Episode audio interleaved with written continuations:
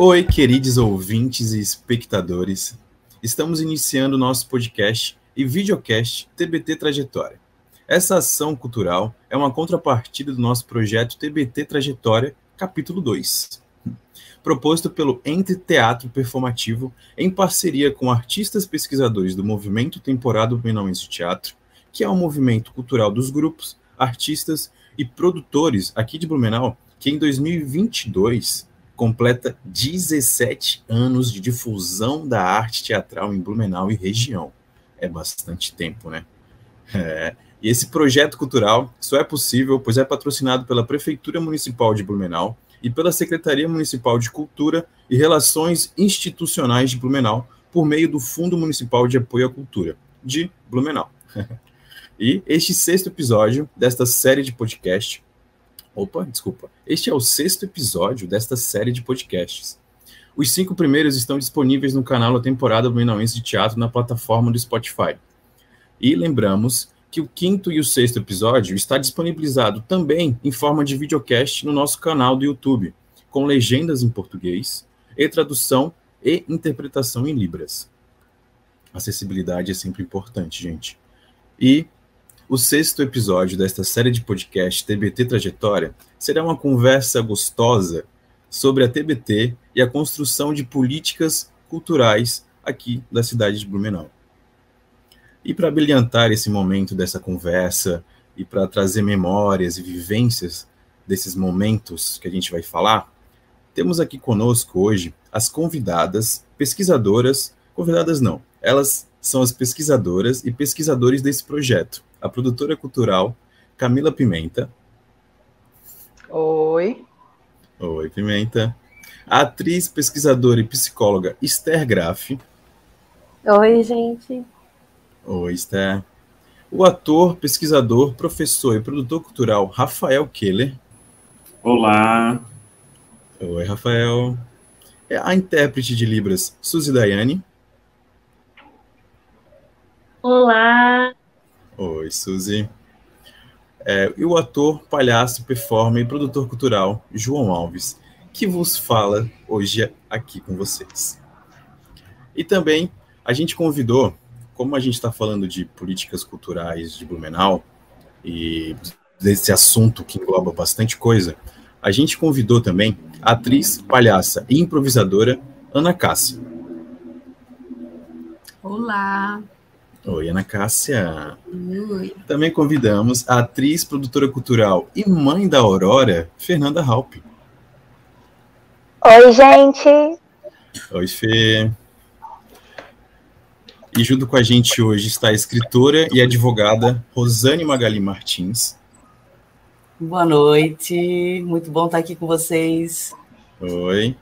E o ator, diretor, professor de teatro e também ocupa, que também ocupa a suplência da cadeira de Cultura Popular e Artesanato no Conselho Municipal de Cultura de Blumenau, querido Roberto Morauer. tá com o microfone desligado, Rob. Oi, gente. Oi, Rob. Sejam todos bem-vindos, bem-vindas é, ao nosso podcast, videocast TBT Trajetória que hoje a gente vai falar um pouquinho das políticas culturais de Blumenau, um pouco dessas vivências que abarcam essa cidade. Então, gente, como o João comentou, como a conversa de hoje, a ideia desse nosso sexto podcast é falar das políticas culturais, eu queria começar perguntando para vocês é, quais eram os mecanismos, se vocês lembram, o que, que tinha de mecanismo de incentivo às artes é, em Blumenau como política pública de cultura, antes do Fundo Municipal de Apoio à Cultura? Vai Posso lá, falar? Sim, claro. Na década de 80, quando a gente estava bem, bem no fervo, né? Vocês sabem que eu sou escritora, poeta, e a gente tinha a Associação de Poetas Independentes e a gente precisava muito de apoio, né, para qualquer coisa. o apoio cultural que a gente tinha era uma Kombi, que era da prefeitura, e quando a gente precisava fazer um lançamento em alguma outra cidade, a gente tinha que implorar para a prefeitura, né, ceder a Kombi, e a gente ia de Kombi para Criciúma, ia de Kombi para Lages, ia de Kombi para Florianópolis, para fazer os lançamentos, os eventos, as performances. Uh, era um pleito muito antigo, porque eu acho que uh, de nós todos eu sou a que mais militou antes, né? Desbravei esse universo, eu sou a mais velha de todos. Uh, então, na década de 80, 85, 86, não existia política alguma, né? Uh, apesar da gente ter uma fundação de cultura, né, que tinha um funcionamento, mas não havia apoio para livro, para teatro, para circulação dos produtos culturais, não havia nada. Era uma terra sem dono e só funcionava com pressão. Então, muitas vezes, para que a gente conseguisse alguma coisa da Fundação de Cultura, a gente tinha que fazer protesto, denúncia em jornal, porque naquela época o jornal impresso era, era muito respeitado, então a gente usava muitas estratégias para conseguir alguma, né, algum apoio. Então, quem berrava mais ganhava alguma coisinha, né? Uma migalhinha aqui, outra ali. Por exemplo, o livro dos poetas independentes, a gente conseguiu que fosse impresso na, na impressora da, da fundação, que existia na época, né, a editora, era uma linotipo, mas a gente teve que dar o papel. Então a gente comprou o papel e aí eles eram a mão de obra para fazer o livro. Então era assim que funcionava a época. Né, muita pressão para a gente ganhar alguma coisinha. Só para contextualizar, na década de 80 até começo de 90. É, eu, eu entro aí no, no início dos anos 90, né? No movimento teatral, principalmente. E é interessante que a Rô fala da, da Kombi. Naquele momento, eu entro no, no grupo Meu Grupo, que era um grupo de teatro surgido dentro do, do NUT, que era o Núcleo de Teatro Escola, e caio direto dentro de um espetáculo chamado Senhoras e Senhores, que era exatamente uma crítica à política de cultura inexistente na cidade. E tinha uma cena em que o ator moribundo se encontrava com o fantasma do teatro e o fantasma do teatro lhe perguntava: O que é que você quer? E ele dizia antes de morrer: Eu quero uma Kombi!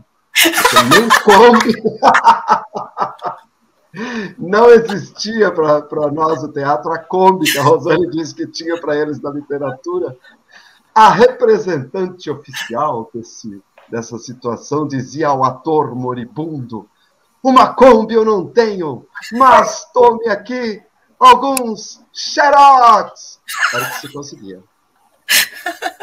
Só para contextualizar, para perguntar, até que a Rosane fala nos anos 80, mas já existia, mas não tinha força política o Conselho de Cultura, né? Existia não, pessoas. Não, não existia Conselho de Cultura, não, não, existia. Não. Mas é porque quando a gente pergunta, eles falam que já tem 40 anos o Conselho de Cultura. Não, não assim, ó, Vou mentir? Não, não vou mentir. Existia. Não, não, não que. É, isso que eu saber. Ia, mas era numa outra formatação, ele não era democrático, uhum. ele nomeava, a gente não tinha ingerência. Eu lembro que nessa época a Elke Ering era presidente do Conselho de Cultura, aí ela não atendia os nossos pleitos, ela levou muito sarrafada na canela da gente é, por ela não ter uma vivência né, da pobreza, né, de que, de, do que é ser pobre fazer cultura em Blumenau, ela vinha de um outro nível social, e a gente fazia pedidos simples, né, e que ela não, não ela tinha uma compreensão da arte, mas ela não tinha uma compreensão da dificuldade que era a gente ter dinheiro para sobreviver, né? Ninguém sobrevive. Nesse período, eu, eu, eu, afirmo, não havia ninguém em Blumenau que sobrevivesse de arte e cultura, a não ser Sim. os músicos que tocavam nos barzinhos, tá?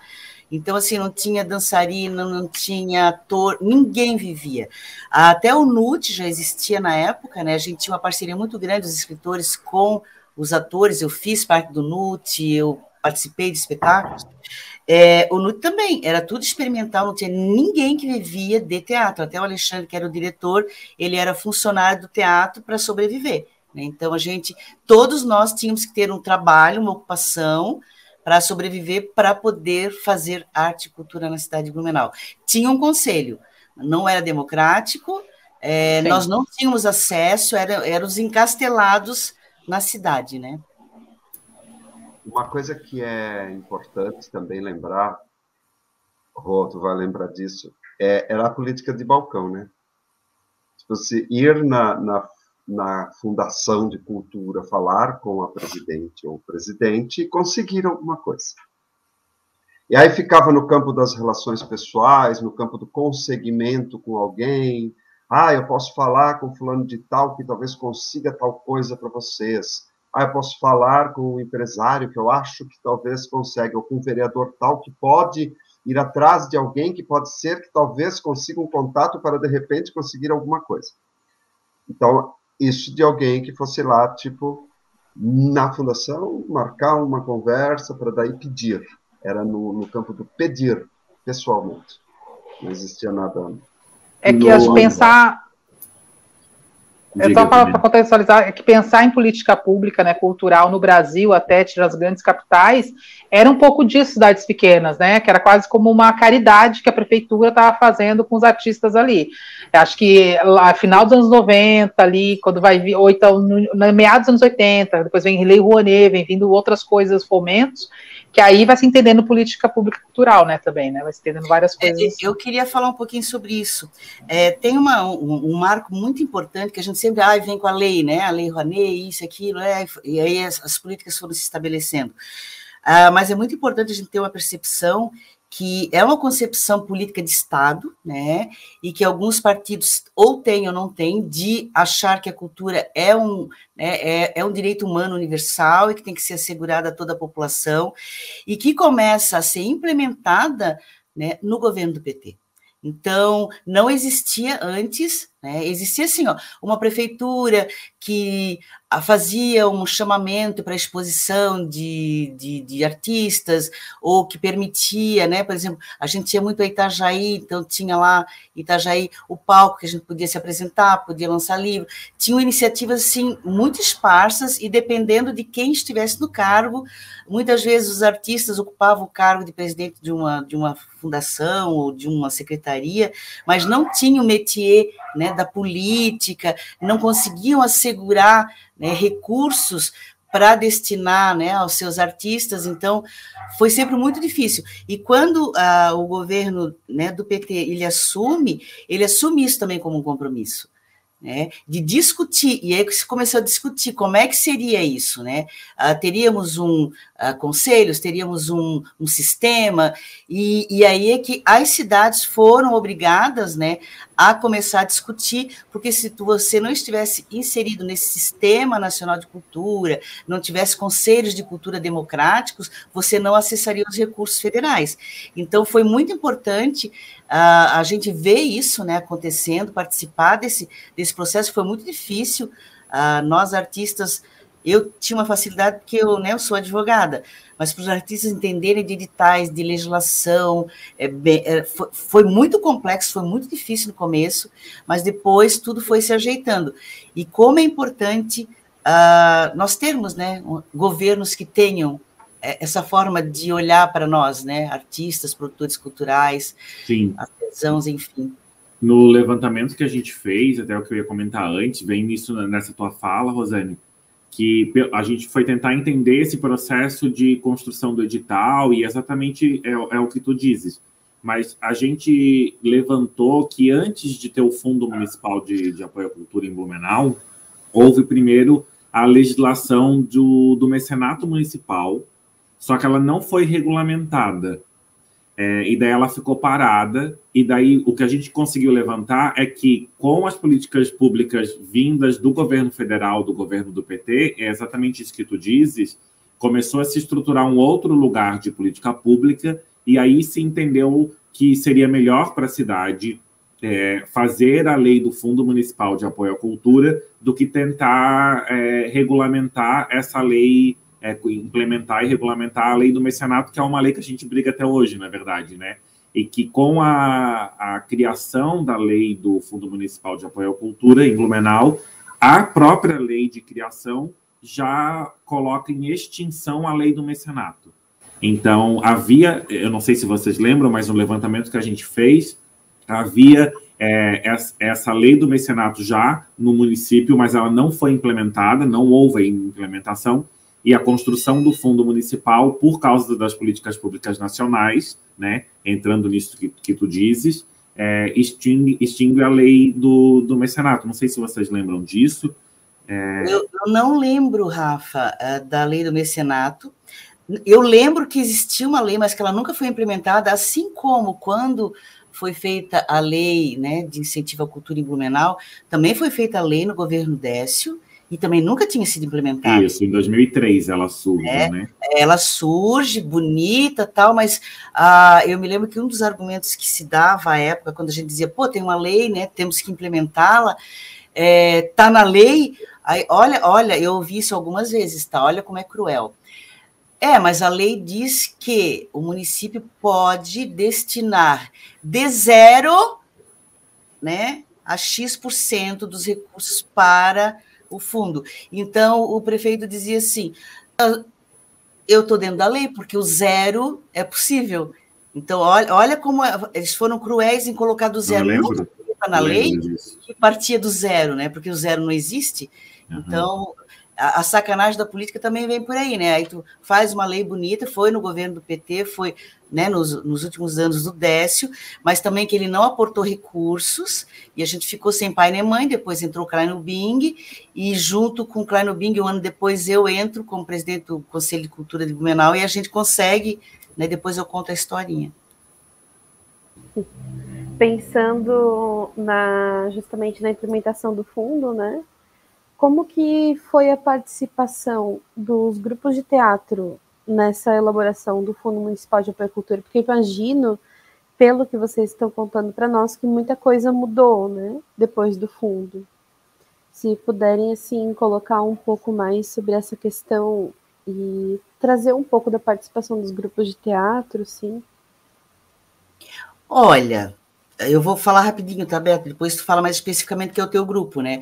É claro que a TBT já existia, a a, TBT foi bem importante porque ela, ela, ela conseguiu fazer com que os grupos dialogassem, né? Até então havia os grupos, mas eles não conversavam entre si, né? Cada um fazia, né, o seu rolê, o seu corre para sobreviver.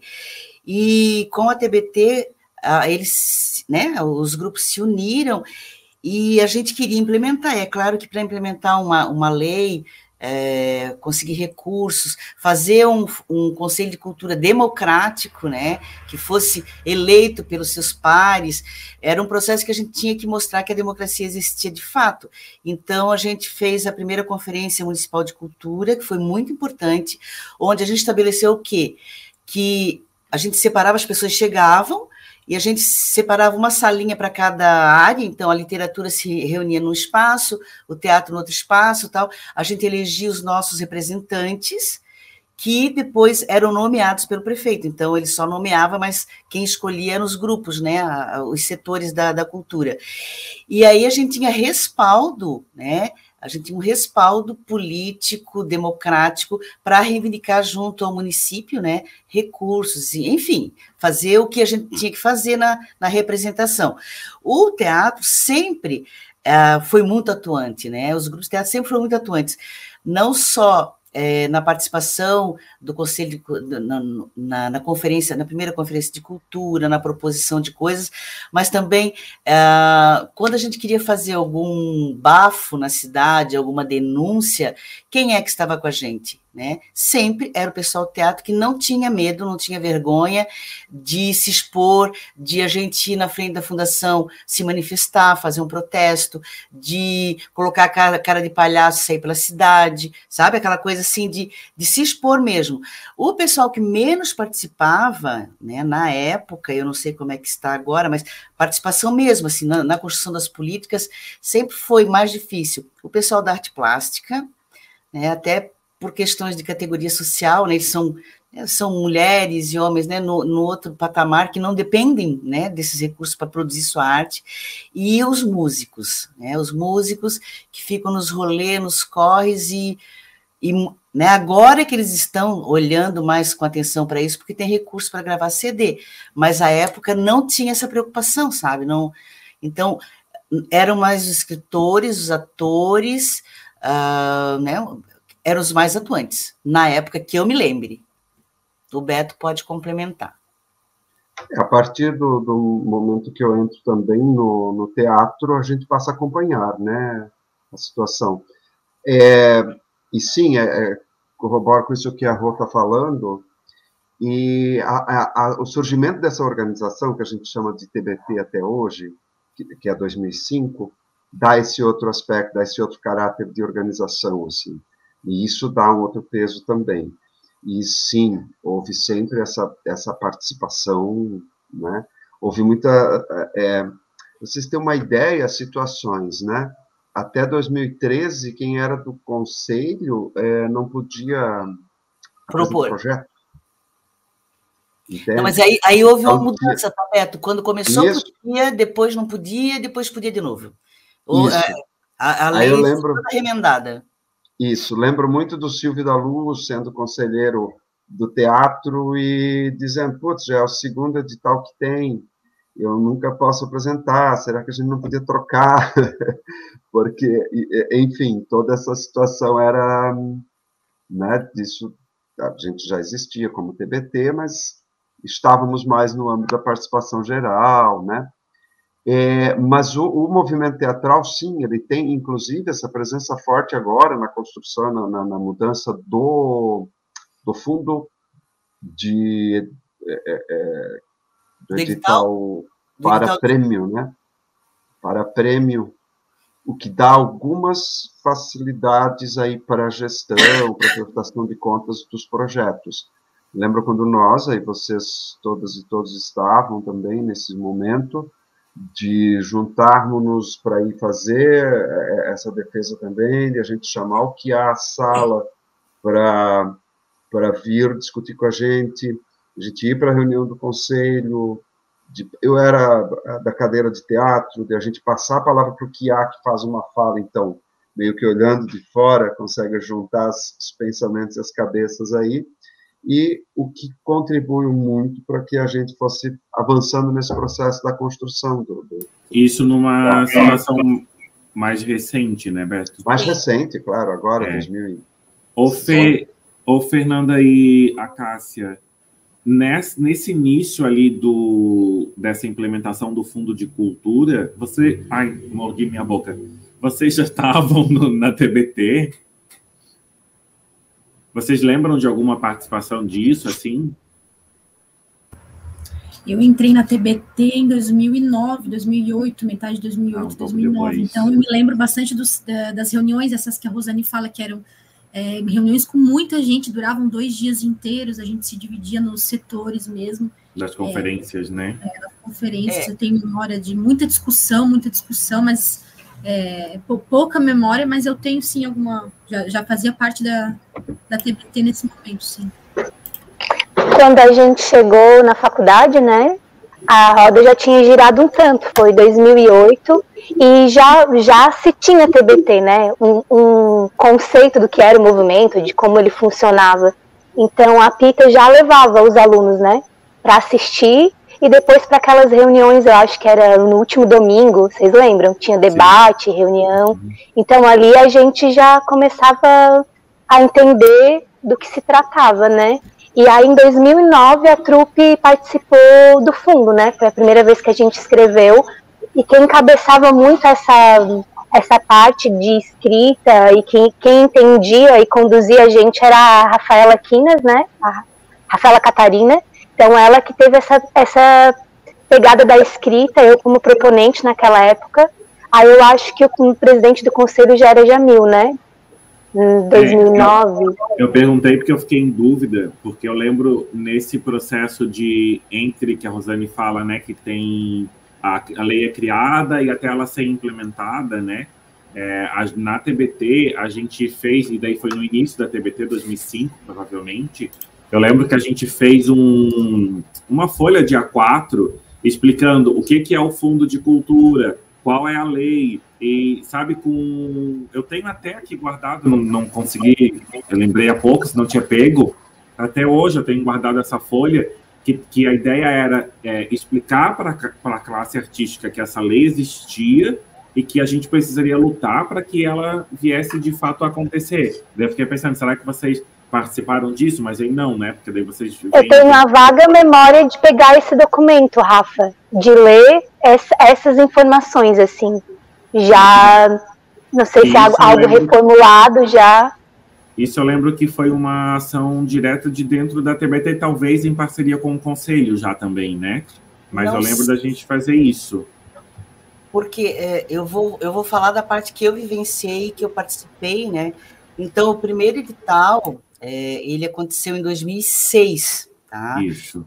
E, e não tinha, assim, não existia recursos. Eu me lembro que quando ah, eu né, fui eleita e nomeada, e depois indicada a presidente do conselho, para ser presidente em 2006, 2006 2008, ah, o meu compromisso com todo mundo na, né, na reunião que me elegeu foi implementar essa legislação implementar. Não adiantava a gente ter uma lei que não tivesse né, praticidade nenhuma, não tivesse recursos. Então, eu me lembro que foi muito difícil no começo, porque a, a gente tinha um conselho muito bacana, Noemi Keller era minha vice-presidente, a gente tinha umas pessoas mais jurássicas, né, mas assim, que impunham um, um um certo respeito né, ao, ao, prefeito. E o que eu, aí a gente criou uma estratégia. Qual era a estratégia? Vamos marcar uma reunião com o prefeito para pedir que ele destine verba para a gente ter o primeiro edital.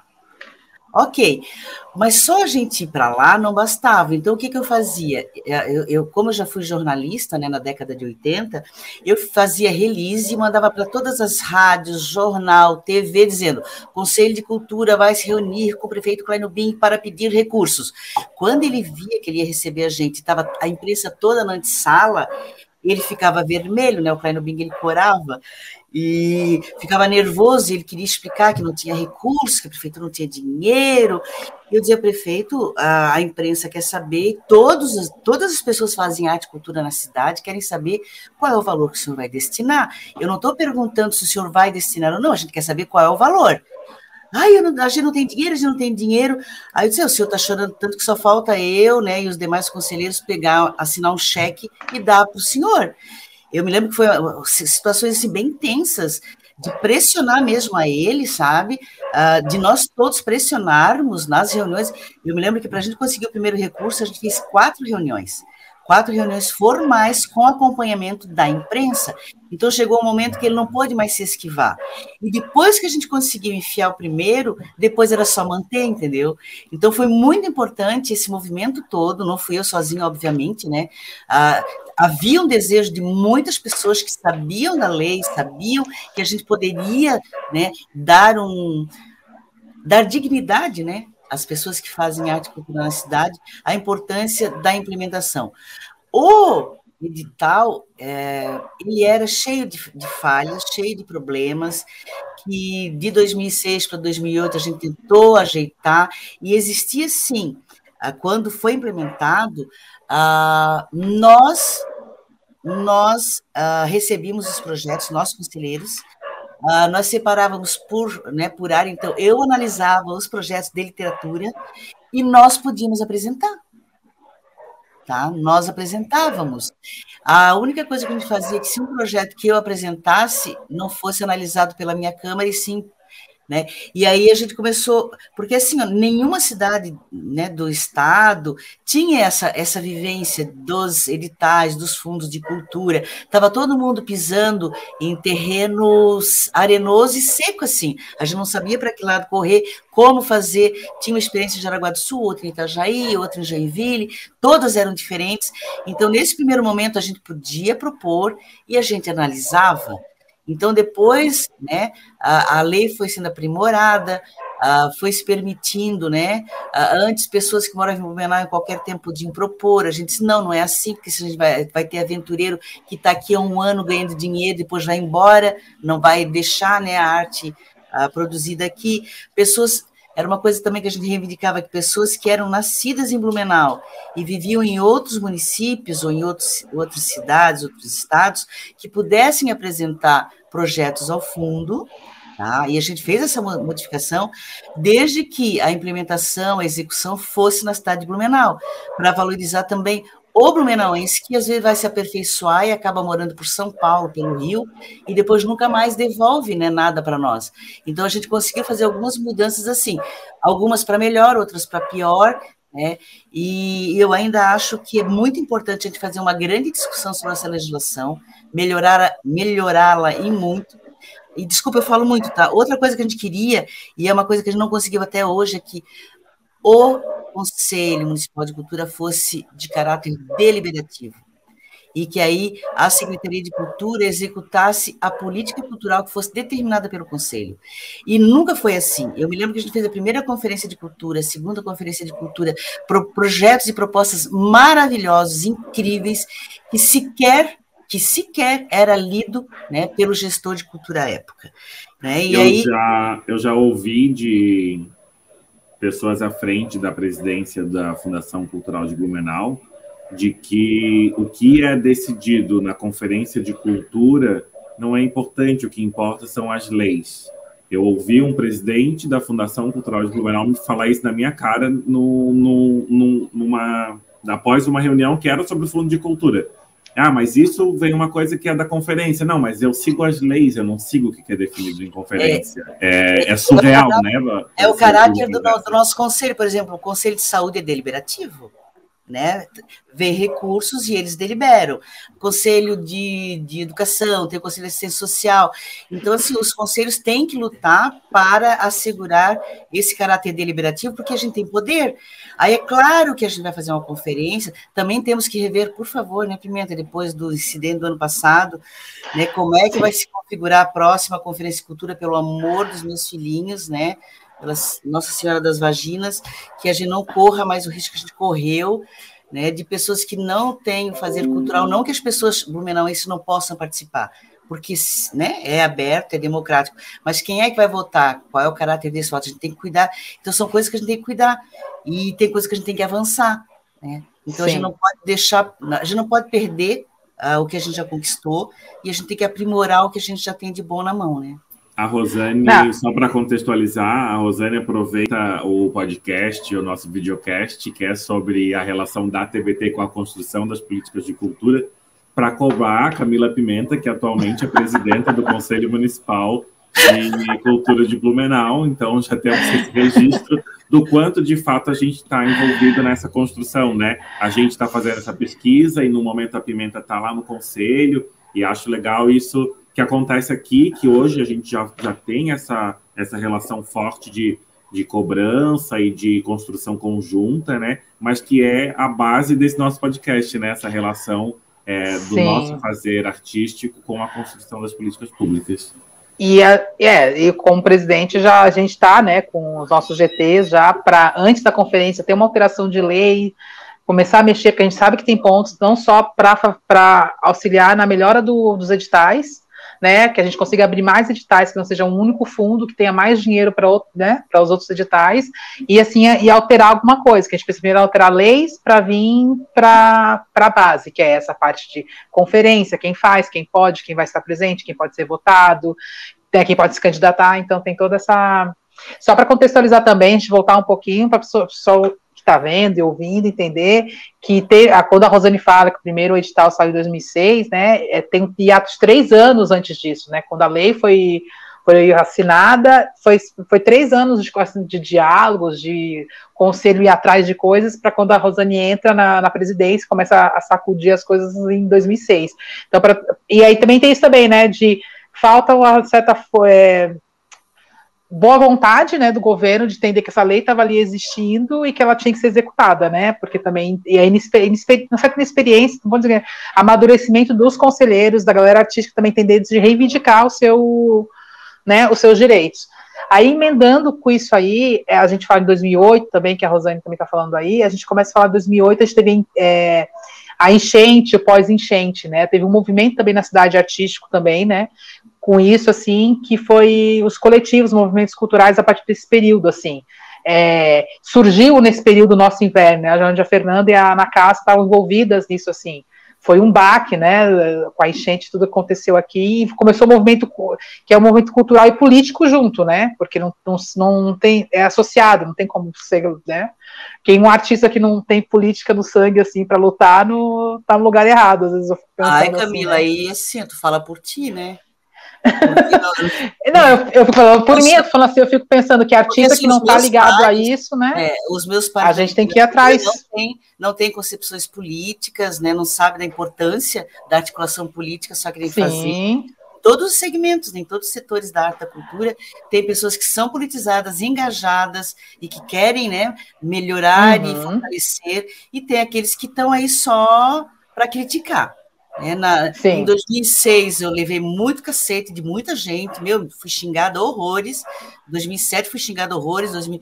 Então, assim, é normal de quem está na frente, né, de algumas coisas, a, né, apanha também, mas que é importante.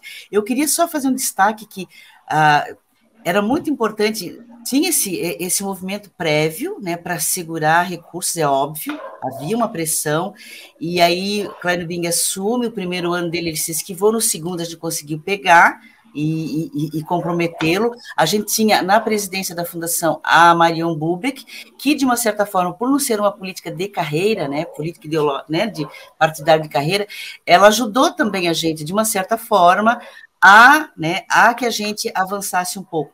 Se não fosse também esse olhar dela generoso, né, uh, para a TBT, ah, eu me lembro que nós, enquanto artistas uh, da escrita, a gente, que, vocês queriam fazer temporada, nós queríamos um lugar para vender livros. A Marion também organizou no Museu da Cerveja um espaço para que os artesãos e a gente escritor pudéssemos vender livros ali. Foi, foi, foram momentos muito incríveis que eu não pensei que eu fosse sentir saudade, tá? E, e aí, e aí, a gente não tinha nada, as pessoas não tinham. Ah, então, a gente, eu me lembro que o conselho, a gente organizou um seminário na Câmara de Vereadores, trazendo um técnico da Fundação de Cultura para falar sobre as leis, a, questão de tributo, a questão de, de fiscalização, para dar subsídios né, para as pessoas que iam trabalhar com o edital de se organizar, e a gente trouxe para a abertura da segunda conferência o Celso Frateste. Ele era presidente da Funarte na época, e ele veio da conferência de abertura aqui em Blumenau. Eu, foi a única vez, eu acho, que uma personalidade nacional, né, do governo nacional, esteve em Blumenau fazendo isso, e aí naquela conferência eu me lembro que foi muito, teve muita participação porque chamou a atenção das pessoas e ele falou do sistema, né, de como é que estava se organizando, como é que estava funcionando. Foi um, um, um, momento muito especial da gente fazer esse diálogo né, da Funarte com né, com nós do Conselho de Cultura e com os artistas da cidade. Aí no ano seguinte, na conferência, a gente trouxe o Pedro Alípio, que também né, deu outro olhar mais estadual para aqui. E é importante a gente fazer isso, sabe? Para dar visibilidade para o nosso para o nosso movimento, da visibilidade para as nossas políticas, da visibilidade para as nossas reivindicações. Mas o quanto, Sim. essa tua fala me lembra o quanto a gente também é dependente de quem está à frente da fundação ou da secretaria, no caso, né? Porque a gente conversou com a Marion no nosso, nosso segundo podcast aqui, justamente sobre essa abertura dela e o quanto ela foi importante naquele período para a implementação, tanto da TBT quanto desses processos de políticas culturais mas depois a gente tem lá para 2008, é, 2009, a Marlene Schwindewein, que, que vem à frente da, da Fundação Cultural de Blumenau e até hoje é, é lembrada e relembrada como uma gestão Titanic, que ela mesma dá uma entrevista a, ao Jornal de Santa Catarina, dizendo que nós, artistas, após a enchente de 2008, tínhamos a função de, dos artistas do Titanic que é enquanto o barco afunda, a gente anima a população. E daí ela vem para destruir, né? De fato, ela destrói médios da Fundação Cultural de Blumenau. E daí, nesse contexto de caos e de destruição, de enchente é, física e de política cultural sendo destruída e prédios culturais sendo destruídos por quem está à frente da, da Fundação Cultural, que eu acho que é o que que diz a Pia ali, que surge o nosso inverno, surge outros movimentos, assim, é, eu não sei como é que a, a Fê e a Cássia é, lembram desse momento é, e, e, dessa criação de, de, de, desse, desse, movimento que é o nosso inverno e depois é, se torna o Colmeia, é, se vocês quiserem falar um pouco, mas só linkando com o que a Rosane fala, até hoje a gente depende muito de quem está à frente da política cultural do município para nos ouvir ou não, né? E daí, é que a gente não tem caráter deliberativo, então a gente tem que ficar no caráter impeditivo, né? implorando sempre. É, e daí Sim, em 2008 também. a gente sofre tudo isso com a Marlene em frente, infelizmente, em frente à presidência da Fundação Cultural de Blumenau. Sem esquecer também que foi naquele ano, né, que também é, não ocorreu o FITUB, porque foi inscrito no edital bianual.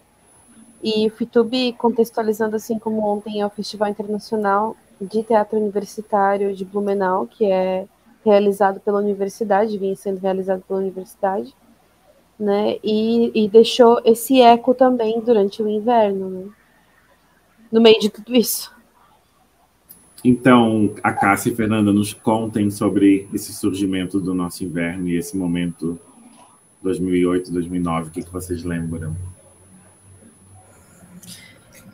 Eu acredito que a gente fez parte de uma, de uma movimentação bem interessante na cidade, que a gente, eu já, eu já, moro, já morava em Blumenau, né, a veio de outra cidade, é, então, de alguma maneira, eu já estava um pouco inserida no contexto cultural, já fazia teatro no Espaço Plural, que na época ficava aqui na Rua Paraíba. Também era um, um polo onde levantava cultura, arte, é, promovia eventos. E aí eu lembro que nessa época de 2018, 2008, 2018, 18, 8, 8, 8 e 9. 9. A gente faz parte desse momento onde é, a cultura e a arte de fora da universidade, de alguma maneira, ultrapassam as barreiras e entram dentro da universidade.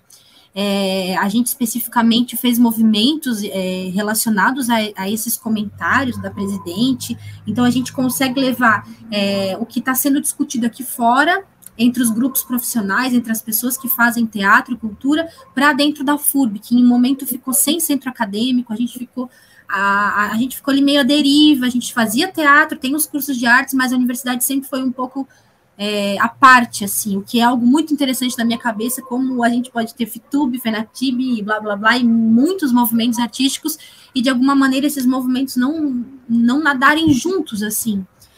E acredito que a gente tenha feito isso, assim, a gente retoma com esse centro acadêmico, de alguma maneira com o nosso grupo de fora, que a gente, então, criou a trupe Perambula, a gente consegue levar esses assuntos para dentro da universidade. Eu considero um momento importante, assim. A Fê é melhor de data do que eu de, de, de acontecimentos.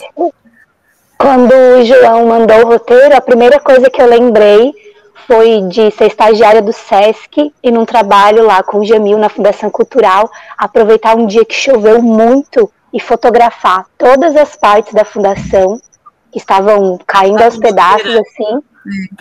Com goteira, cachoeira, gente, cachoeira no palco, na luz, na, na parte da fiação, né, parte elétrica, era muito perigoso, enfim, aquele babado todo, né, e aí a gente fez uma exposição dessas fotos nos corredores lá da FURB. E aí a gente tinha essa pegada de denúncia também, né, como a Rosane né, já, já comentou ali, a galera do teatro não tinha medo de se expor. E naquele momento a gente, enquanto centro acadêmico, acredito que fez um movimento importante mesmo de, de tentar fazer com que os acadêmicos olhassem um pouco para além dos muros, né, entendendo que a gente também fazia parte da estrutura como um todo, assim. Eu lembro de, um, de uma de, coisas interessantes, né, negativamente, que a gente queria é, levar de alguma maneira para os estudantes de artes, que, para quem não sabe, é visuais, música e teatro na época, né? Hoje a gente já tem a dança inserida também. É, nos centros acadêmicos e na, na finalização de semestre, onde ocorria os eventos acadêmicos, a gente queria levar artistas já profissionais da cidade para dentro da universidade para dizer como é que é a vida profissional, o que, que a gente vai fazer depois de se formar. E a gente quis levar alguns artistas que não eram graduados, não tinham um diploma, e a gente não, e a gente não pôde. A gente foi barrado porque esses artistas não eram diplomados, nunca cursaram uma universidade. E aí a gente brigava muito lá dentro, porque para a gente não, faz, não fazia sentido e não faz sentido ainda. Eu lembro de a gente querer pintar os tapumes da FURB quando eles estavam construindo os andares lá e a gente não podia. Tudo era muito, tudo é muito difícil. Então dizer que a classe artística é de muita luta, muita perseverança é verdade. Assim, tudo é muito difícil na universidade, fora dela, em todos os âmbitos da cidade, tudo sempre foi muito batalhado. A gente, assim, a, é, a gente correndo atrás do, do, do, reitor, que era o. Como é que é o nome dele? Esqueci. Do. do Depois Natel, foi o Natel. Folha pedindo, por favor, assina. A gente só quer fazer uma, um evento artístico pintando os tapumes. Esses tapumes vão ser jogados fora. Qual que é o problema, né? Por que não pode? Ou a gente queria levar o Clóvis Trupa, que na época era um, é, é um artista muito importante para a gente. Não, não pode, porque ele não tem um diploma. Então é tudo muito incoerente, assim, né? É um artista que vive da arte exclusivamente e que não pode dar uma fala dentro de uma universidade que forma profissionais das artes porque ele não tem um diploma. Tudo muito. É, uma coisa bem. Opa. Só complementar o que a Cássia está falando, que pensando um pouco pensando um pouco nisso que ela traz e pensando nesse nosso olhar né, para as leis de incentivo e também para outras estruturas que têm a ver com legislação, né? A gente, por um tempo, ficou muito barrada no campo, está escrito em tal lugar que vocês não podem. Até que alguém, nossa professora, não vou dizer quem, Pita, nos disse assim: mas em que lugar? Em que, em que, em que, em que momento? Então ela nos alertou, cara, corram atrás, vamos ver se está escrito. E a partir desse momento que a gente passou, passou a olhar, né? Eu esqueci como é que, como é que fala lá os negócios acadêmicos lá das leis. As portarias, tudo, a gente imprimiu uma pastona preta que aí quando o departamento dizia, olha, vocês não podem fazer tal coisa, a gente ia olhar onde estava escrito que não podia.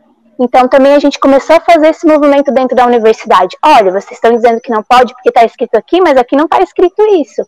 E aí também começou a brigar com documento, com, né, embasado. E eu acho que a classe artística é, teatral, nesse sentido, é, começou a, a abrir, né, os, a ampliar o seu, sua visão em vários lugares na cidade, dentro da academia, dentro do, da TBT, dentro do conselho, então foi um movimento de, de boom, assim, né, um boom eu queria só cumprimentar assim essa questão da academia, né? É, é, é, muito contraditório porque a academia ela pesquisa muito a realidade, pesquisa os artistas, quem está fazendo, quem está produzindo. Então, nós, como objeto de pesquisa, somos válidos, né? Aí quando é para a gente estar lá para dar devolutiva da construção do fazer artístico, cultural, a gente não serve. Eu sei porque eu estive recentemente, né? Concluí meu mestrado e eu sei muito bem como é que é essa essa lógica, né? Que é contraditória e que é complicada. Do nosso inverno, Rafa, só para complementar, eu em 2008 eu vou embora de Blumenau porque eu, eu, não suportava mais viver em Blumenau, como eu não suporto, porque tem umas coisas muito difíceis aqui na cidade. Fui para Floripa, mas eu, eu continuava com um vínculo muito grande aqui, e eu lembro que eu vim de lá fazer uma intervenção no Inverno Cultural, foi uma das coisas mais incríveis que eu vi. É, depois o Colmeia, claro, veio, né? Mas o nosso inverno foi muito espontâneo, muito intenso, foi muito. Estava todo mundo muito revoltado e muito sofrido, e queríamos tudo. Foi muito lindo, o nosso inverno foi incrível, e depois eu estava fora e fui acompanhando então a construção do colmeia, a construção das coisas. Foi outro período de transição. E também valorizar a ida dos artistas, principalmente o pessoal do, do teatro. Foram se qualificar, foram para a universidade. Hoje a gente tem um Rafa doutor, a gente tem um Roberto, né, que é graduado. A gente, hoje a gente tem as pessoas que realmente se qualificaram. Isso, isso muda muito, tá? As pessoas podem não valorizar, mas muda, tá? muda, muda muito. É bem importante. Eu queria eu só contextualizar que... para quem está ouvindo do Nosso Inverno, Nosso Inverno, que na verdade foi um movimento Sim. que surgiu ali no ano de 2009. É, o FITUB ele tinha o quê? 22 anos, a 22 edição do FITUB, em 2008 e em 2009 não aconteceu. Então a classe artística como um todo se mobilizou, porque era um, é um dos festivais mais importantes nacionalmente falando em relação aos estudantes de teatro, e simplesmente ele não acontece porque decidem colocar ele como bianual, e aí a classe se movimenta, a gente ocupa o Teatro Carlos Gomes, o grande auditório, as partes de fora de dentro, é, com uma, inter, uma intervenção muito grande, o espetáculo de teatro, uma coisa muito grande, e isso se chamou o nosso inverno, que foram acho que 24 horas, né? Muito espetáculo, Sim, muita performance. Sim. então, é, isso foi o nosso inverno, essa reivindicação da, do povo que cultural. Aí vem chegando logo depois o Colmeia, né? Que também é um movimento isso. artístico que acaba se tornando político também, né? Junto, porque. Eu acho que nesse entremeio, né? Pi, nesse hum. entremeio também a gente não pode esquecer do Vamos Se Unir. Porque também o Vamos Se Unir tem, tem esse tem esse movimento que ele já acontecia, né, de uma maneira, ele era menor em termos de reunião de pessoas, então o nosso inverno, vamos se unir, e aí colmeia, assim, né, e eu lembrei agora do Devolvam os Nossos Braços, tá, todo mundo foi, lá. Que foi no nosso inverno, é isso Foi no nosso inverno. É, não, Devolvam Nossos Braços, nosso... Isso foi lindo, tá? Além do Fitube, o que faz o nosso inverno também ser essas 24 horas é essa toda essa destruição de política pública que estava acontecendo. Tá e daí a gente se une para para dizer, estão nos cortando tudo, já cortaram os nossos braços de trabalho. Tanto é que a gente abre o nosso inverno com um espetáculo inédito, é. onde misturava artistas de todas as áreas com um espetáculo protesto, que a presidenta da Fundação Cultural de Blumenau levanta no meio e vai embora, porque se sente ofendida é, da gente simplesmente dizer, peraí, devolvam os nossos braços a nossa possibilidade de trabalhar, né? E o nosso inverno tem 24 horas de arte para dizer, nós estamos aqui fazendo arte, arte é o que não falta, artista é o que não falta. Falta incentivo à política pública, tanto para o FITUB quanto para o resto das políticas públicas. Para o resto, é do restante da é. em Blumenau. É legal, lembrar é legal, que é isso, né? Só. É... Vai, Beto. Eu? Tá. É, esse link que o Rafa faz da, da construção, da fervescência daquele momento com a construção de política pública, ele é muito importante, que é o fio da nossa meada aqui nesse, nesse papo, né? Mas para a gente perceber, assim, que historicamente nós estávamos numa surgindo um momento de destruição de muita coisa, de avanço do, do, de avanço do retrocesso. Isso é muito forte, é avanço do retrocesso. E há essa reação em cadeia. Eu queria, antes de, de a gente ir para os finalmente, destacar a importância da trupe perambula nesse, nesses movimentos, principalmente da relação universidade com, com comunidade artística. E também da, da, da, do, do, nosso inverno, obviamente, que, que esteve muito presente aí. Porque eu queria só lembrar uma coisa, que o, a, a, o Festival Universitário de Teatro, mesmo existindo já há muitos anos, nós de Blumenau não participávamos. Então, gente, essa relação da universidade com a comunidade artística, ela começou a ferver também nesse momento. E quando a Ana e a, e a Fê falam de, desses movimentos internos na FURB, que daí eu já tinha saído da universidade e elas estavam na universidade. Então, assim, é, é, começou a, a, ampliar esse olhar sobre a realidade da, da, cultura de Blumenau, né? A universidade realmente vivia muito numa bolha. Então, a questão agora da reflexão que eu acho que a gente tem que fazer é o que, que nós devemos retomar nesse momento. Novamente, a universidade é, é só umas perguntas, né? A universidade está inserida novamente no movimento, é, a gente está aí na, na luta pela construção de política pública, né, para a gente sempre ter esse movimento presente, para não é, é, é, é ter essa história presente. Acho que esse podcast é importante nesse sentido também, ter essa história presente para a gente saber dessa construção, para ela nos, nos ser meio que o guia da, da, das coisas sempre, né? É, lutar sim, ir atrás sim, e desse modo a gente consegue fazer algumas, algumas viradas sim. Né?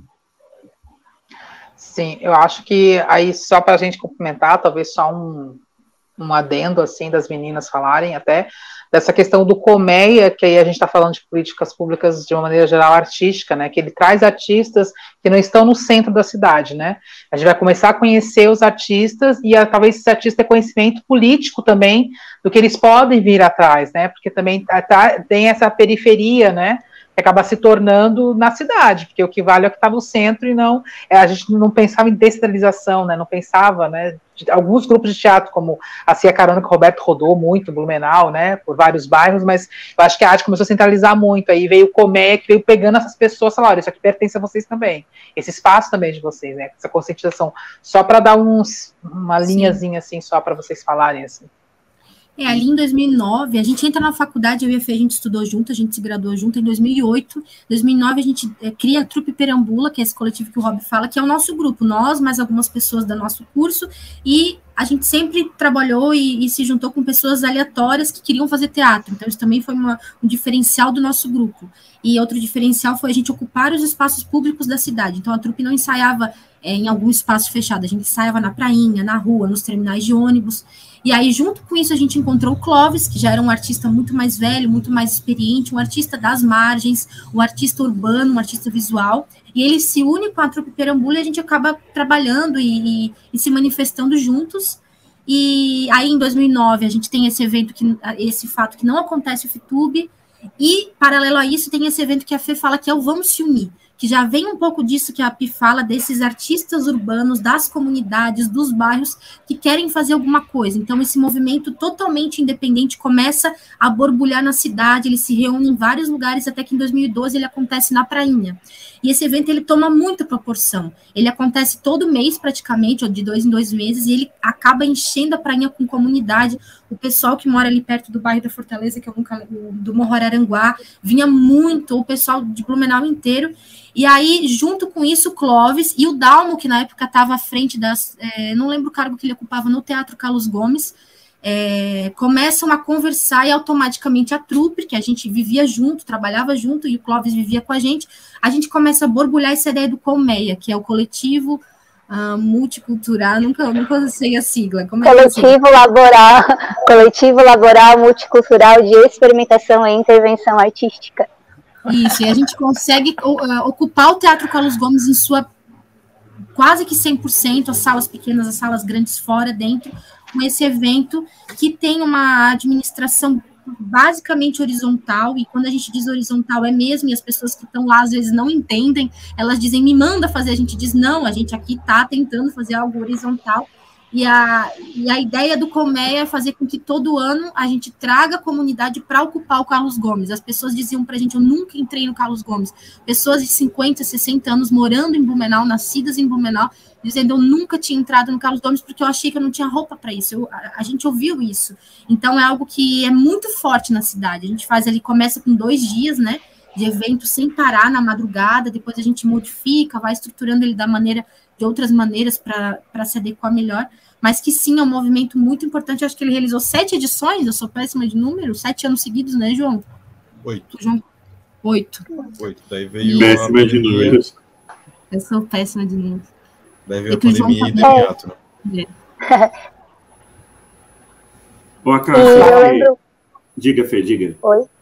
É, eu tô aqui lembrando da gente na sala da, da, do AP da trupe, assim, que era uma casa muito pequena e que cabia muita gente, não sei como, mas escrevendo, né, fazendo um levantamento desses primeiros artistas. E a gente tava, acho que, umas quatro pessoas, e a gente, acho que, escreveu uma lista de 80 artistas. Aí a gente pensou, cara, só aqui tem 80 pessoas, né, é, que podem fazer dar certo, assim. E aí a gente escreveu esse projeto e, e foi levar para o Dalmo. E eu lembro muito do, do Clóvis falando, Feinha, a gente tem que fazer as pessoas se organizar, cara. Elas têm que se conhecer, Feinha. Elas têm que saber fazer. Então, essa ideia né, da autogestão, como é que a gente consegue se reunir, como é que a gente consegue dialogar e como é que a gente consegue trazer né, gente, assim. E uma outra coisa que veio muito, que pulsou muito as reuniões de pós, né? Como a gente ouviu elogio é, da administração do teatro em relação à galera da periferia, saca? Que a galera da periferia ocupou o salão nobre, a galera do hip hop ocupou e deixou, tipo assim, o lugar limpíssimo, o lugar super organizado na devolutiva. Então, é, até algo muito assim, massa ver. Ridículo de se dizer, né? Sim. Se dizer. Sim. É porque a gente está é falando de um time. A gente faz um teatro privado, né, gente? É foda, é, né? Também. Para contextualizar a galera que está vendo e ouvindo, o Teatro Carlos Gomes não é municipal, ele é privado, ele é da elite, foi, né, da elite blumenauense, né? Tem um ele é conselho, é tem tudo, burguesia, ele é da elite. Burguesia, elite é, da, é Exatamente. É, exatamente, Rafael, o nome correto é isso da burguesia da cidade. O que contribui para que a gente não tenha um teatro municipal. Exatamente, né? É o que impede Exato. isso, porque até para a gente conseguir o nosso Carlos Gomes aqui no, na, na Secretaria de Cultura foram alguns anos para arrumar o teto, para tudo, né? Então, desde que eu vim morar ah, na cidade em 2014. É, e o desculpa, teatro... Carlos Jardim, desculpa. É, e Carlos o Teatro Jardim. Gomes também concorre diretamente com todos os artistas que vão pleitear qualquer coisa na Lei Rouanet, tá? Então, ah, e também o, o Colmeia, de uma certa forma, serviu para a diretoria do Carlos Gomes prestar contas que eles eram ah, uma entidade muito democrática, aberta à comunidade. Então, ah, né, a gente não ocupou o teatro, né? A gente, de uma certa forma, foi um, uma mão dupla ali que todo mundo se favoreceu. É, mas eu, mas eu entendo isso que a Cássia Não. e a Fê trazem, que é um, um espaço que, de fato, é o mais estruturado é, para as artes, né? E que, a, e que ninguém tem acesso, de fato, a, a não ser a burguesia. Então, tipo, eu sei que a gente tem que ir para o fim, mas eu só queria entender, que é uma coisa que eu nunca entendi, a Cássia e, e Fê, que para mim o Colmeia ele vem como um, um pós nosso inverno, como se fosse uma oficialização da ideia do nosso inverno e se torna é, anual. Mas eu não sei se é isso. E daí eu, eu queria, vocês que estavam nesse processo, se é isso ou não. Tipo, ah, é uma outra ideia é, diferente do, do nosso inverno. Porque foi bem no período que eu também saí de Blumenau. Fez o nosso inverno em 2009, 2010 eu saí, daí quando eu volto já existe o Colmeia. Então, e, e me lembra o nosso inverno, mas eu não sei se tem essa ligação direta. Ô, Rafa, assim, uh, o que eu lembro, né, e que eu acho que é fato, é que não tem muito como se, se desvencilhar desses movimentos porque o Clóvis e a trupe, eles estavam todos esses movimentos, né? No vamos, na articulação do Vamos Se Unir. No nosso inverno, um pouco menos. O Clóvis está mais dentro da, da articulação ali do nosso inverno. A trupe está começando, está chegando, né? Então eu acho que sim. A gente não estava como coletivo, é, a gente estava ali, estava como, como indivíduo 2009. A gente começa, né? Como grupo em 2009, mas pro finalzinho do ano, assim. É, então, eu acredito que respinga, respinga na ideia, é, principalmente né, por já ter acontecido esse, esse lugar de muitas pessoas de diversos segmentos artísticos uh, estarem naquele espaço, né? Então já houve uma abertura de portas para que acontecesse um diálogo. E assim, eu acho que sem o Dalmo não seria possível esse, esse diálogo. Ele foi uma pessoa essencial na construção é, dessa, de, desse projeto e nessa fala, né? A gente leva esse argumento e o Dalmo também ajuda a gente a dialogar, assim, é, com as outras pessoas. O Clóvis vê naquela, naquele evento no nosso inverno uma, ele vislumbrou aquilo lá e ele quis continuar com aquilo. E é muito importante dizer que, que, que, que tudo surgiu do Clóvis. O Clóvis que, que formigou aquilo, e claro, depois com o Dalmo, e a gente abraçou a ideia dele e isso aconteceu. O Rodrigo Dalmolin foi muito, muito importante porque ele estava dentro do Carlos Gomes. É, outra pessoa naquele lugar, naquele cargo, assim, mas sem dúvida não teria acontecido. Porque vamos, não... já vamos chamar o da é, a gente a gente teve que com né? aí a gente teve reunião de convencimento tá gente? Umas três reuniões assim. Tipo Depois assim uma que foi é, uma que foi a gente assim acho que umas quatro pessoas. Depois a gente teve já presença setorial né dos GTs nessas primeiras conversas. Já tinha uma pessoa de cada segmento assim. Quando o Clóvis chegou falando assim quando o Clóvis chegou, e aí galera da trupe, vamos escrever esse projeto e apresentar, vocês ajudam? Ele já tinha esse nome, Colmeia, ele já chegou com esse nome, e aí a gente ajudou nessa estrutura, na escrita do projeto, no levantamento de artistas, na, uh, nas reuniões, nas primeiras reuniões, mas logo ele já se ramificou, sabe? Ele nunca ficou muito só nesse núcleo, ele já, de início, já tem esse, essa característica. Ele chegou com o nome, com o layout todo na cabeça dele. Ele já tinha a coisa das abelhas, do comer, já tinha tudo. Um artista completo, praticamente, ah, né? O Mas o, o Dalmolin, ele, o Dalmolin, ele sempre ficou mais de bastidor, mais de organização, mas ele é uma pessoa assim que eu respeito demais, tá? E ele realmente, ele quando ele pode, ele ajuda, ele dá suporte, ele é um rapaz, ele é muito inteligente, eu acho que valeria tá, vocês trazerem ele é, também. É, eu, eu já, ele foi muito importante e ninguém dá a relevância necessária a ele. É, e eu além do Colmeia, nossa, ele, ele é, é maravilhoso. Ele é, ele é importante para isso que o Roberto falou antes sobre o prêmio, né? Ele quando ele Sim. também ajuda a pensar muito como mudar o fundo de cultura para prêmio. Que daí é um assunto que, de fato, pega nos anos no nosso próximo projeto que a gente vai aprovar. Eu já não tenho o nome do Dalmo aqui, porque realmente pega, se a gente conseguir continuar essa pesquisa, aqui a gente está até 2014, nesse, nesse nosso projeto de pesquisa, mas aí quando foi falado do Dalmo, pensei, ah, é um nome legal mesmo para a gente conversar, justamente por essa importância que ele tem nos bastidores, tanto para o Colmeia, quanto para a criação e essa mudança do Fundo Municipal de Apoio à Cultura para prêmio, que foi é, uma luta muito longa e que ele de fato participou muito. Assim.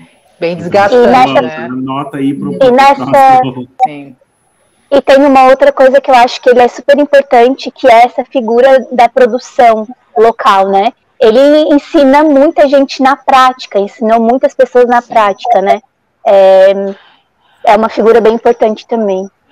E Sim. só para a gente ir finalizando, para o João fazer a nossa. Só para lembrar que eu acho né, que eu fiz também Colmeia, eu participei do Colmeia, eu fiz parte da produção do Colmeia, acho que em 2016, uma coisa assim, né? Que eu cuidei da parte de teatro. Mas como isso também reverberou, porque eu também já frequentava muito conselho, que as pessoas começavam a falar do conselho para os artistas.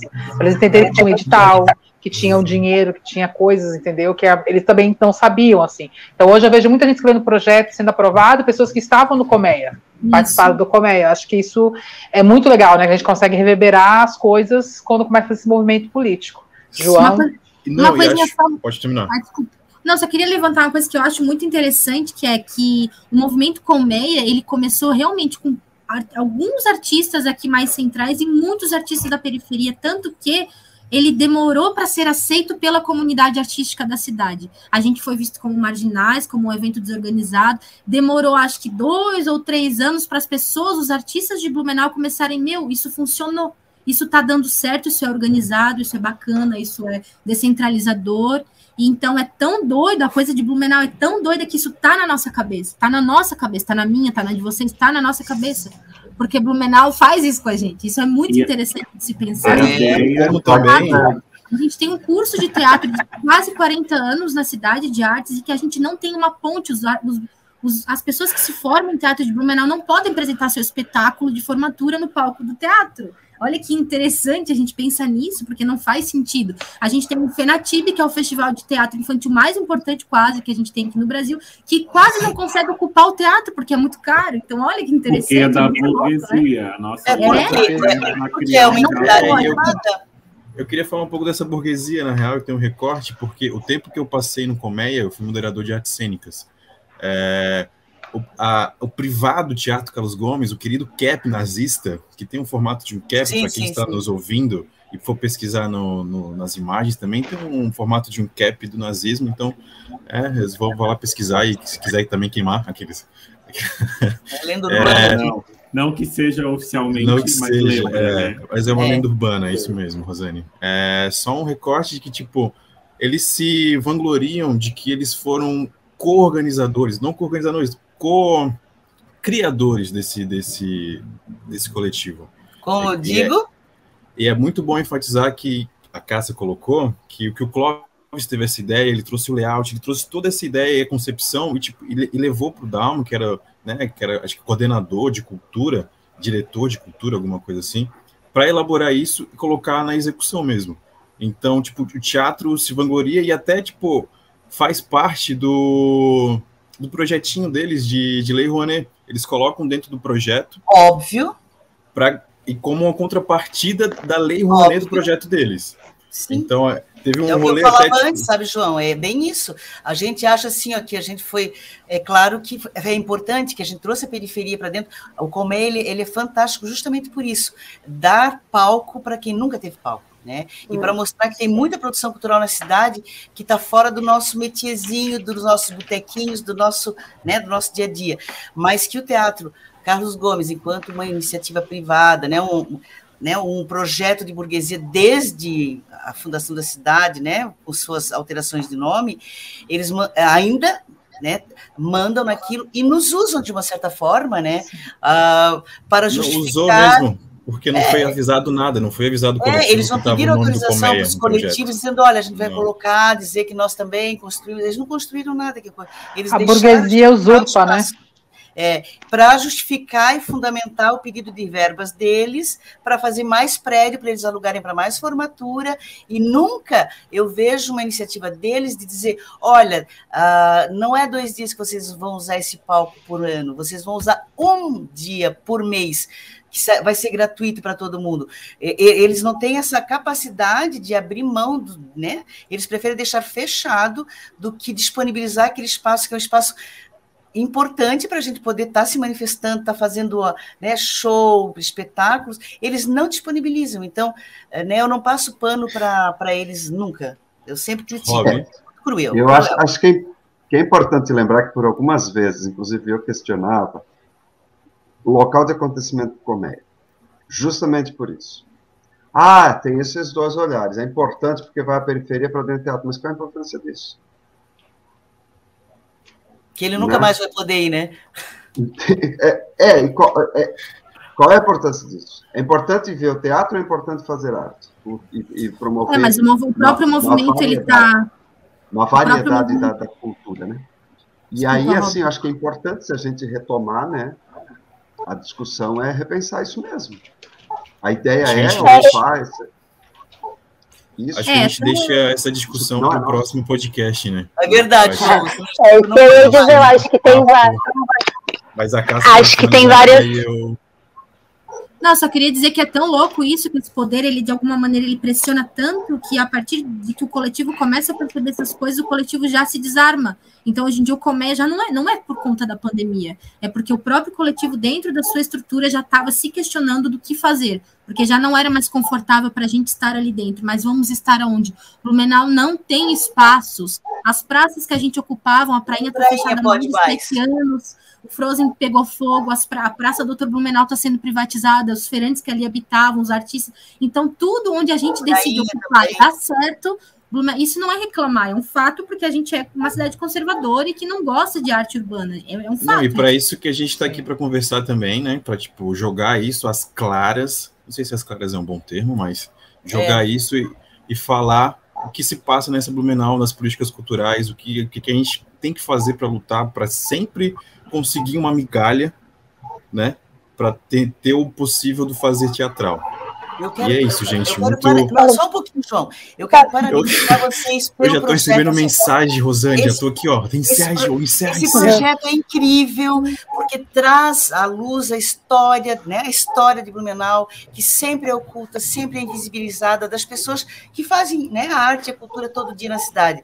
Então, é muito importante. Parabéns a todos que pensaram e estão fazendo isso. Esther, Rafa, Pimenta, né? A Suzy que está aí, né? O João. 10 com estrelinha, muito lindo o projeto de vocês, eu amei. Gente, é isso, muito obrigado pela presença de todos vocês. Estamos chegando, já chegamos ao fim desse sexto episódio do podcast TBT Trajetória. Hoje com as nossas maravilhosas, isso aqui teria mais dois, três, quatro podcasts, com as convidadas Ana Cássia, Fernanda Halp, Rosane Magali Martins e Roberto Moral. Agradecemos imensamente a presença de vocês aqui conosco e do público que acompanhou, acompanha e que vai acompanhar essa série de podcast que finaliza sua segunda etapa com este episódio. Ah. Lembrando que todos os seis episódios estão disponíveis no nosso canal do Spotify. É só procurar por TBT Trajetória ou Movimento TBT que você vai achar e vai ter todos os, seis episódios lá. E também acessa a nossa pesquisa no nosso site movimentotbt.art, arte com temudo, A-R-T onde tem as informações do movimento, dos seus integrantes, o levantamento de todos os dados e as curiosidades sobre a TBT nesses anos que estamos pesquisando até 2014. Então tem o capítulo 1 e o capítulo 2, que vai de 2005 até 2014, tem tudo lá na nossa aba História e também tem outras abas para você se deliciar. E nos sigam também no nosso Instagram, arroba Teatro Blumenauense de... Opa! Arroba Temporada Blumenauense de Teatro, repetindo, arroba temporada Blumenauense de teatro, para ficar por dentro de todas as ações do movimento e dessa pesquisa. E, encerrando, TBT Trajetória Capítulo 2 é um projeto cultural patrocinado pela Prefeitura Municipal de Blumenau e pela Secretaria Municipal de Cultura e Relações Institucionais de Blumenau, por meio do Fundo Municipal de Apoio à Cultura de Blumenau. Muito obrigado pela presença de todos. E nos vemos por aí, gente. Beijo. Beijo, gente. Boa noite. Beijo. Boa tarde.